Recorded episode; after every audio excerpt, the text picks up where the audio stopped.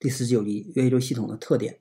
我的元宇宙系统有两个特点：第一，它是开放和可持续的，它符合任何国家的法律要求，